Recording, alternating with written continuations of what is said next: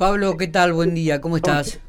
Eh, ¿Qué tal? ¿Cómo andás? Gracias por atendernos, Pablo. Eh, estuve hablando con estuve hablando con Marcela hace un minuto y parece mentira que en, un, en, términos de dos horas estemos hablando con el ministro y con la subsecretaria. Digo, pero pero bueno, eh, me parece que esto también hace al ámbito educativo, ¿no? El tema de la educación en seguridad vial.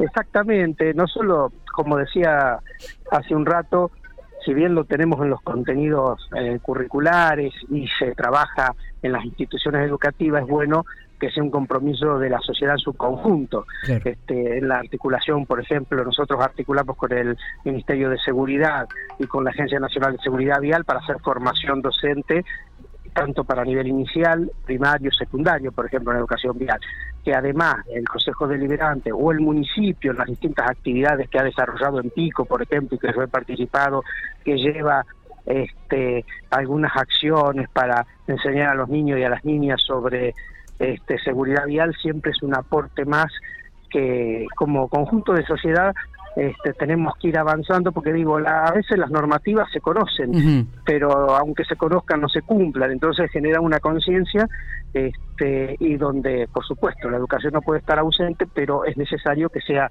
el conjunto de la sociedad la que trabaja este, para avanzar en este sentido, más teniendo en cuenta que los accidentes de tránsito eh, son una de las principales causas de muerte del país. Totalmente, así es. Eh, te hago la última, Pablo, y ya te libero. Eh, mm, los proyectos en el ámbito educativo es encarar este tema de la seguridad vial desde, los pequeños, ¿no? Desde los grados más pequeños, jardín, primero, segundo, tercero, para comenzar a concientizar.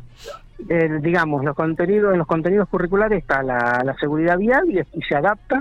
Esto sería como ESI, por decirte de alguna manera, a la realidad de cada una de las edades de los estudiantes. Por eso las formaciones que estamos desarrollando para docentes incluyen docentes de nivel inicial, de primaria, de secundaria y por supuesto eh, en la escuela de adultos, en todos los ámbitos. Sí es importante trabajarlo mucho este, en los niños, niñas y jóvenes, que son los que yo ponía un ejemplo, digo, nosotros cuando íbamos al secundario todavía no teníamos ni siquiera la obligatoriedad de usar el cinturón de seguridad.